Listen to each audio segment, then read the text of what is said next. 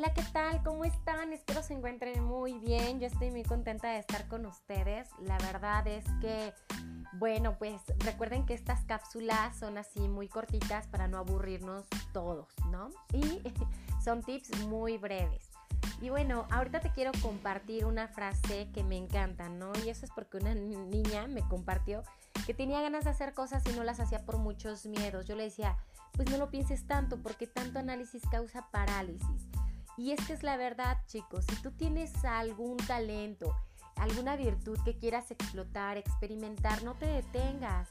Em, hay personas que dicen que han creado mejores eh, cosas y que eh, por miedos han quedado callados y ya ven que otra persona lo posteó, ¿no?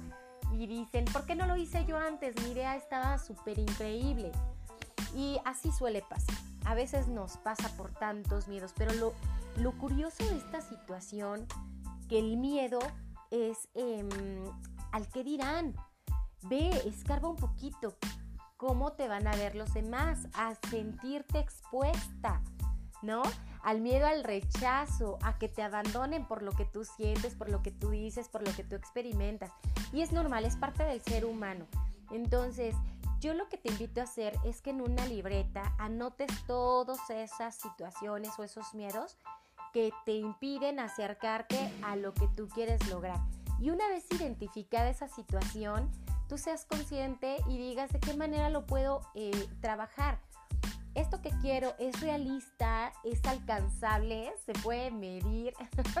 Entonces eso te va a ayudar mucho a que tú te des cuenta de que si lo puedes lograr o no. Nada es imposible, pero hay cosas que a lo mejor llevan más tiempo y no por eso quiere decir que no lo vayas a lograr sé paciente contigo, sé eh, mm, noble incluso en este proceso que tú quieres hacer, porque recordemos que las personas que queremos hacer cambios nuevos en nuestra vida es porque estamos em, explorando áreas nuevas, áreas de oportunidad.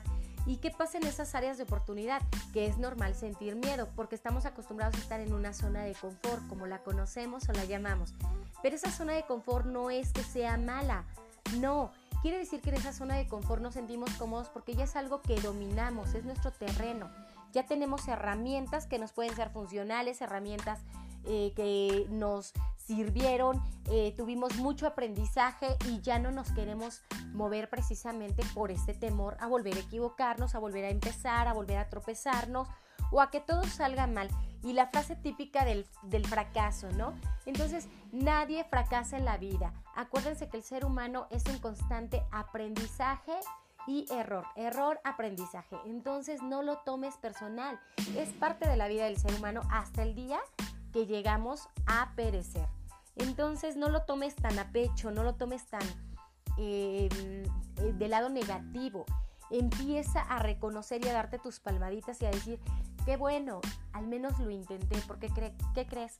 Hay muchas personas que no lo intentan.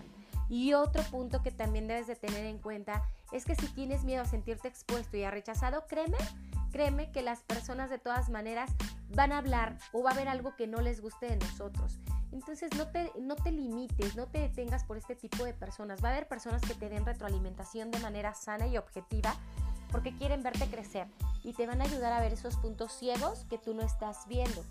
Pero también es cierto que hay personas muy negativas, envidiosas, que te van a querer poner el pie en todo momento. Entonces esas personas, la verdad, ignóralas, haz caso omiso. Digo, em, voy a poner un ejemplo.